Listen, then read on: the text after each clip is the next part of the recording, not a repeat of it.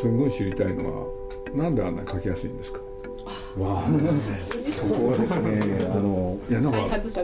え？開発者なの？私が開発者ではないんですけど、まあ、技術的にはもう50年以上前のもので、うん。あのペンテル筆のあの穂先の特徴っていうのは、うん。基本的にはその当社で全部この毛の加工からやってるっていうのがありましてナイロンの毛というものをこの状態の、まあ、テーパー加工と言ってるんですけども、でこれが？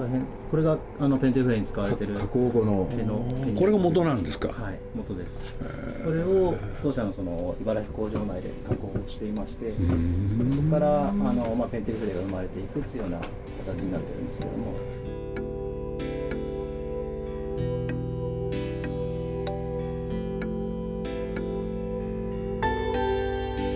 鈴木敏夫のジブリ汗まみれ今週はペンテルウェブマガジンに掲載されている表現する喜びをテーマに鈴木さんが受けた取材の模様をお送りします。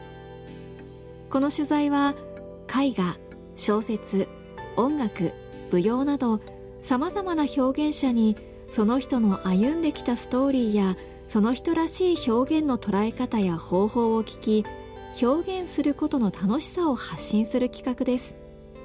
出演はペンテル株式会社サステナビリティ推進部田島博さん。研究開発本部小倉和人さん。ライターの浅場陽子さん。そして鈴木さんです。そうですね。ちょっと今朝も僕書いてたんですけどね。あのーやっぱり書きやすいですよね毛先あとすごい細く細く長く加工してるっていうのがありましてそのやっぱ加細く工長く加工ってどういう意味なんですか？非常にと尖らせてるっていうえのとこの毛先の先をうん。あの先端に向か先端までって細く加工するんですね。これが当社のすみませんズームの方には見えないんですけど当社のこれナイロン見ても分かんないですけどね。このまあテーパーという。皆さんご安心を。僕は今ここで見てても分かんないんで。毛先の本当に先端から奥まで、あの毛を細く加工しているので、あの非常にあの繊細なあの文字が書ける。そうなんだ。その写真の方が分かあります。のそうですね。これがこれストレートの繊維ですよね。はい。まっすぐはい。同じ太さだと思うんですけれどもこちらはあの綺麗に先端に向かって細くなってるんですよ。でこん。この状態からこの状態からここういうふうに加工するペーパー技術っていうのを、まあ、独自に持ってます。それはどなたかが考えたんですよね？そうです。そうですね。まあもともとは創業者のあの堀幸夫というものがペンテルの？はいあのまあ作りたいってそのペンテル筆をそのペンとあの筆のどちらにも汎用できるものを作りたいっていうところから、まあ、技術のものがあのこの繊維であの本当の筆を作ろうっていうところから始まったと聞いております。50年前なんですかそれが。そうですね50年以上前ですね。1900 1970そうですね発売は1970年で、まあ、開発始めたのはその10年前とかっていう話は、あのお聞きしております。最初からこのナイロンでやろうとしたんですか？そうですね最初からこのナイロン。まあいろいろその材質があってあのあるんですけどもやっぱりナイロンがいろんな繊維をこう合成繊維を比較してる中で、やっぱナイロンというものがやっぱ水を吸ってあのしなやかになるっていうところから、あのこの繊維の選定に至ったっていう話。じゃあこれでうまくいったじゃないですか、すごくね成功したじゃないですか。そしたらこのナイロンの部分をね、はい。要するになんていうのかな。ナイロンもナイロンもやるけれど本物の筆もやってみようとかそういうふうには進展しなかったんですかね。発展しなかったんですかねやっぱりあの多分試みてますよね。でうまくいかなかったんですか？もともとがその筆の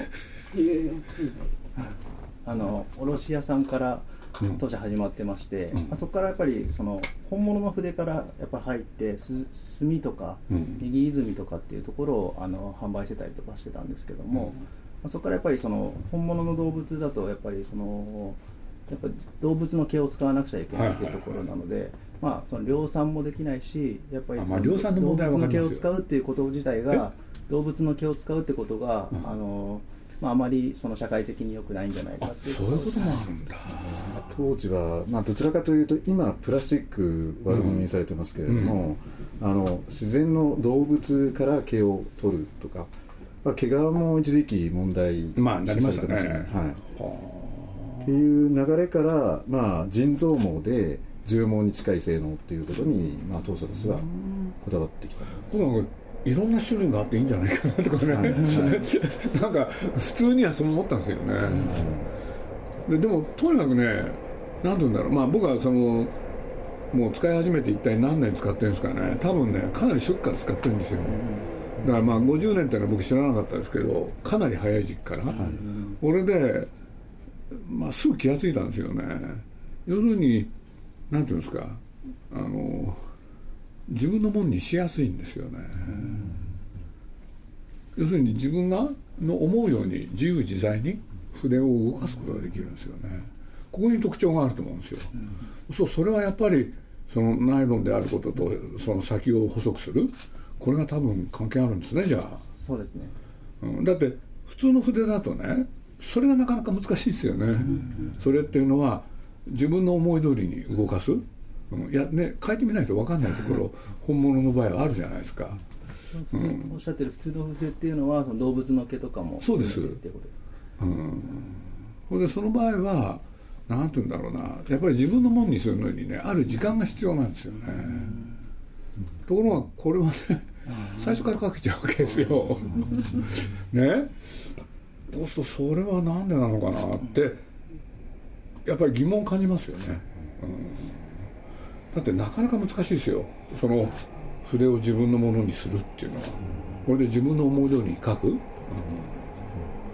からまあこれねえ僕自分でまあ筆を使って書く機会が多いんだけれど。ねえなんて言ったらいいかな、まあ、皆さんがね割といいと言ってくれてそれでいい気になって書いてるんですけれど 僕に対して非常に手厳しいことを言った人がいましてね。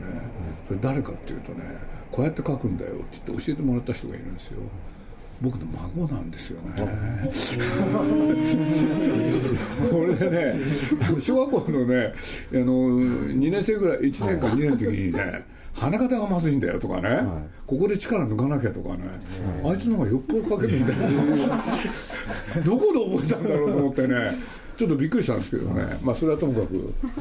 うん。だから僕はそれがすごくねとにかくあのこなれるのに時間を要さない、あれは助かりますよね、でちょっとねだからたまに思うことはねこなれすぎちゃうんですよね、もう少し不便も欲しいな。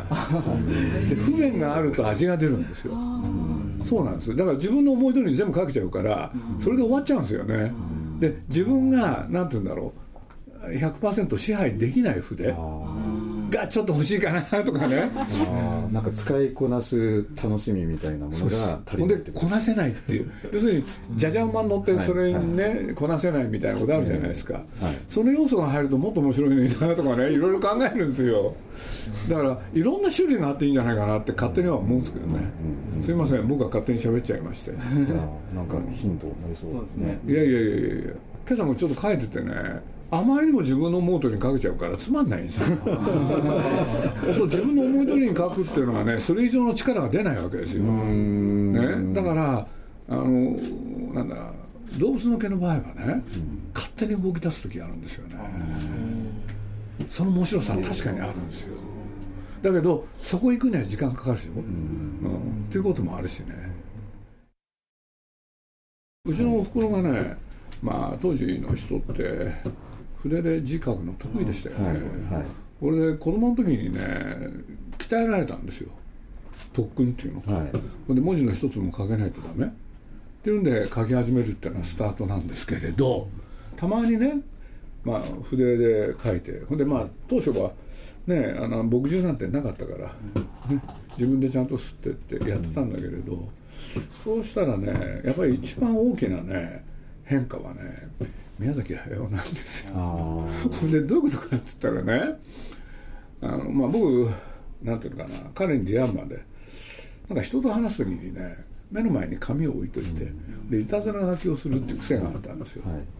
そしたらそこに書いてたものは何かって言ったらほとんど絵だったんですよ。ね、はい、そしてまあいろいろあって宮崎と出会うじゃないですか、そしたら宮崎もまた落書きの人だったんですよ、はいはい、これでね喋ってるのは旗から見たら分かんないんですよ。お互いね書いてるんですよ。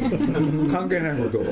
で宮崎は割とねあの飛行機とかね 書いてるでしょ。で僕はまたねなんか普通のねあの風景書いたりとかねいろいろ野球の選手のことも書いたりとかでやってんだけれどこれでね見ててねやっぱりうまいんですよ彼はそりゃそうですそりゃそうです。でもうまい理由があったんですね。でなんでうまくなったのっていうのをね本人に聞いてた時にね学校通ったんですね。高校時代に。ほんで大学まで4年間、これで毎日、まあ、彼あの東京のね井の頭線というところに暮らしてて、これで毎日授業が終わると。井の頭公園に出かけて歩いてる人をスケッチするって。これで覚え始めたらしいんですよね。そうすると15歳の女の子はこうだとかね,、はい、ね20歳の男はこうだとか、うん、80のじいさんこうだとか、うん、全部書き分けられるようになるんですねあれ、うん、これでまあ見てて、まあ、うまいんですけれどそれはともかく。僕はまあ見ててあれだったのはやっぱり目の前でやらそれをやられるとね,、ね僕の絵よりうまいわけで。まあ、僕も一応ね、まあ、子供の頃から絵がうまいって言われて、で結構描いてたりしたんですけど、これはかなわない、はい、それでまあ彼がねそんなことにそうやって上手だからそれでねふと思ったんですよ。そうだ俺は前から絵だけじゃなくて字も描いてきたこれでね彼が絵を描くんなら俺は字を描こうって。こんなこともねある時から始まるんですよね、はい、それがねすごい大きな転換でしたね。宮崎駿さんとの出会いっていうのが大きかった。やっぱそういうものを僕にもたらしたんですよね、はい、これでね最初のうち、はい、まあ、それこそ鉛筆で書いたりこれでボールペンで書くとかね、はい、でまあ彼とやっててこれで気が付いたらね毎日彼と喋る、はい、そうね僕の横にはねいらなくなった紙を裏返して裏紙を使ってそれでね落書きするんですけれどまあ朝から人に会ってるでしょ？消費の紙がすごいんですよ量が。これでやってるうちにねまあ鉛筆も飽きたしでボールペンもだんだん飽きてきた、これでまあマジックの細いやつで書いてみたりとかいろいろやってみたんですけどね。でそんなある日ですよねそうだ俺筆よく使ってたよな。特に学生時代がよく使ってたんですよね、はい、筆でやってみようかな。ってやり始めたんですよ、うん、そう朝のね、はい、まああれ多分10時ぐらいからですかね。夜の12時ぐらいまで、はい、ずっと筆で書いてるんですよ、うん、そういちいちね墨すって書くわけにいかないでしょ、うん、そうするとやっぱりペンテルさんの筆ペンなんですよ、でそれを何しろ1日に今の話で朝の10時から夜10時でもう12時間でしょ、はい、で夜の12時過ぎてもやってたからそしたら1日の書く量がねえ、はい、すごい時間ですよね、はいはい、それを毎日やるわけですよ、土日もあんまり関係なかったんで。でそれを10年続けたらどうなります、はい、これね誰だってうまくなるんですよねある程度。だから僕た多分ねえ字絵が描けあ字が描けるようになったのはそれなんですよね。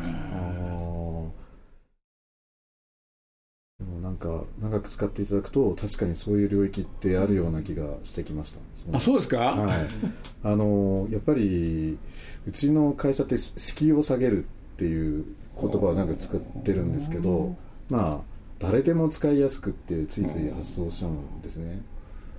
ただ使使っていくうちにその確かにこうまあ馬じゃないですけれども乗りこなすこと？っていうか道具を使いこなすできるようになるとつまんないんですよ、はい。はい、だからねなんか難しいこと言われた方がね、はい、なんかねファイトが湧くんですよね。だから自分で完全には思い切り、ね、支配できない、だからなんていうか75%ぐらいのやつを。いやだけど。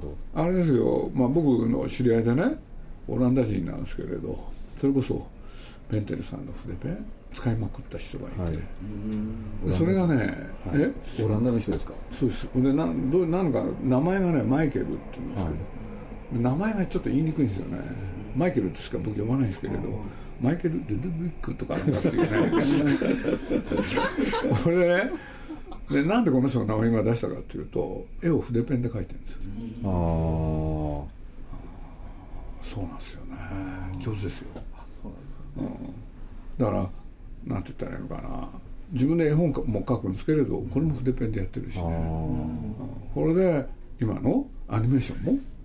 でまあ実を言うとジブリで彼にね、まあ、ジブリっていろんな長編映画作ってきたんだけれど一本だけ外人さんつまり彼に作ってもらった作品があってそれは実を言うとペンテルなんですよええすごい。知らなかったんですよね。見てくださいよ。何のえどの映画ですか？え？どの映画。レッドタートルって言うんですよ。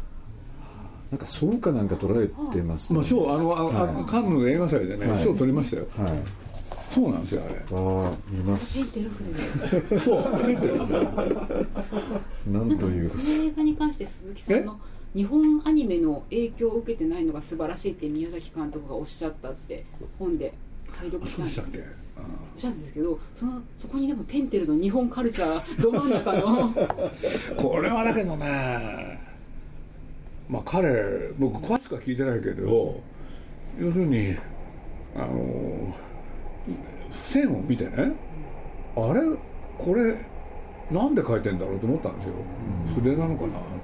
で何しろ今や電子ペンの時代でしょ、で明らかに筆だったんでこれなんで書いてんのって言ったら筆だって言うんですよ、で筆ってしかしこれね筆だったらいちいちやんなきゃいけないから大変。そしたら筆ペンだったんですよ。でそれがペンテルさ。んこれ本当に偶然ですよね。多分あそこにもしかしたら彼のね絵本がないかな。うん、あの別にねレッドタートルじゃないんだけれどまあないかもしれない、これ実はそうなんですよこれ。これねアニメーションの絵からね撮ったやつなんですけれどねあこれね書いてあるでしょ？マイケルこれ全部そうなんですよこれこれねあのペンテルですよ全部だからね使いこなしてますよね細くも書けるし細かくも書けるしってすごいで面白いすでしこの筆致を見て筆だって思われるって思ことったんですよ。日本の筆だと思うんですか？日本の筆だとは思わない。ょにあのね筆だと思って多分日本っていうのはもうあったですよね。でその人日本好きだったから。そのその人ってこれマイケルですけどね。あの僕が描いた絵で CM をやったことあるんですよ。でそれは何かっていうとね、あのコニャラっていうね猫の CM を。はい。で歌を矢野明子さんが歌ってね、はいはい。でまあ猫が登場してまあいろいろ動くんですけれどこれも筆ペンでやってる。んですそれで僕ね最初からそう言ったんですよ。筆ペンでやんなよって、はい。ね、鉛筆でやるより筆ペンの方が絶対いいからってこうやって喋るといろいろありますね。そうですね。なんか深い関係があったんですよね。実は。だから僕ねやっぱり使いこなしてるんですよねやっぱり。あうんねまあ、例えば「ハウル」なんていうのを作った時なんかも宮崎がね悩んでるわけですよ。悩んでるっていうのは絵が城のデザインが思い浮かばないって言って、で僕の部屋に来てねそのさっきの裏紙をい。っぱい使ってね。でやってるうちにねなんかできてきたんですよね、で僕がパッと見てそ「それでいいじゃないですか」って言ったら「えいい?」とかって言って。そしたらねもう気が短いんですよ。じゃあさ鈴木さん「ハウルの動く城」って字書いてよって言うから。これでねすんごいなんてなんていうのかなすぐ影なんですよ。ですぐ影だから書けなきゃいけないでしょ、そしたらものの1分もかからないうちに僕書いてそれでその彼の描いた絵とそれを合わせてそれが第一弾のポスターになったんですよね。あとそのジブリってあのあのよくあの最後に「終わり」って出るんですよね、あれも結構使ってますね、ひらがなで。そうです。あれもね宮崎がねある時まで書いてたけど鈴木さんの方がいいから鈴木さん書いてよって言われてお互い譲り合ってるんですけどそれもペンテル筆で書かれてるんですか？それはまあ最初はねあのマジックとかね、ほんで途中でなんか変化つけたいじゃないですか、そうするとそれでやったりね、うん、いろいろありましたよね。だからまああのルーカス・ヒルム、でルーカス・ヒルムっていうところは、まあ、スター・ウォーズで有名ですけどね、そしたらそこに、まあ、いるあの一番偉い人がね女性なんですけどキャシー・ケネディって僕の友達なんですよ。そしたらあのベビーヨーダっていうのがいると。これでねアニメーションでこのベビーヨーダっていうキャラクターを使って何かやってよって言われて、うん。これ僕ね、まあ、考えたんですよ。これでねあの禅ってあるじゃないですか。宗教の。そう禅と禅とベビーヨーダってうん。これでねあのまあちょっと短い作品なんですけれどこれもやったんですよね、でそそれはあのそれはなんて言ったらいいかな。もう全部そのそれも全部レペンでやりました。これ全部ペンテルですよ、だからそれがなんだ世界に流れたんですよ。うんあれ「禅」っていうタイトルだったかな、うん。それはたまにあるんですよ、そう江戸時代のね、ある人が残した文章を僕がね再現する、でこれは元の字がないから。でどういう字を書いて何を書いてたかだけ残ってて活字が残っててそれをね全部書いたんですよ。大きい紙に。それをね去る美術館で飾ったんですよ。皆さんにね、うん。浮世絵画家なんですけどね、そしたらねいろんな方いらっしゃるじゃないですか、それを見てはね皆さんがねはあってこれ北斎なんですけどね。北斎ってこんな字を書いてたんだ。あれは嬉しかったですね。相当嬉しかったですね。別に上手とかそういうんじゃないですけどね、なりきって書くような感じなんです。え？北斎の気分になって書くとかなそれがイメージした字を書くのかそれってね イメージした字ってものすごい難しいんですよ。ですよねなんか。でどういうことかって言ったらね最初の最初の一字。はい。漢字があるじゃないですか。これによって全体決まるんです、そうなんですよ。だから本当にねなんて言うんだろう。例えばねあのこうやって細く書いちゃったらもうねこうなっちゃうでしょこうやって。それとさこの太いやつ違うんですよこれ。はい最初の第一字をねどうやって書くかなんですよ。本当にそうなんですよね。最初の一字はどう決めるんですか？その時に筆を置いた感じなんですよ。そうなんです。そうなんです。でそれが割とコントロールしやすいのがペンテルさんの特徴なんですよ。うまい。そうなんですよ。本当に。だから僕はもう少し使いにくくしたらっていうご提案なんです。あまりにもね使い良さがね出ちゃうからその鈴木さんののあのオールアバウト鈴木敏夫を拝読したんですけどああ。もうあの手書きで全て企画書とかもああれ。以外もうん。なんか書いてらっしゃる。そうあれ分かりました？あのトトロはこうして生まれたって。なんかあの本？あそこら辺にここああっちにある置いてあったかな。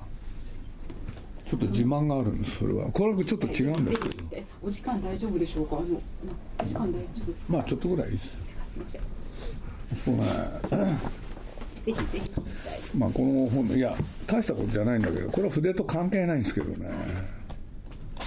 自分でやってみてね。これなんとなく思ったんですよ。ね最初のねそう。これ全部手書きなんですよ。そうなんです。そうなんです。そうなんです。す。ごい。これ手書きでやってみて楽しかったですね。でこれは一種ね。昔のあのガリ版、その気分があって、うん。だからこれねなんて言うんだろう。まあ文章も書いてはい。それを手で書いてで絵も描いてタイトルも書いてって全部書いたんです。よそれは面白かったですね、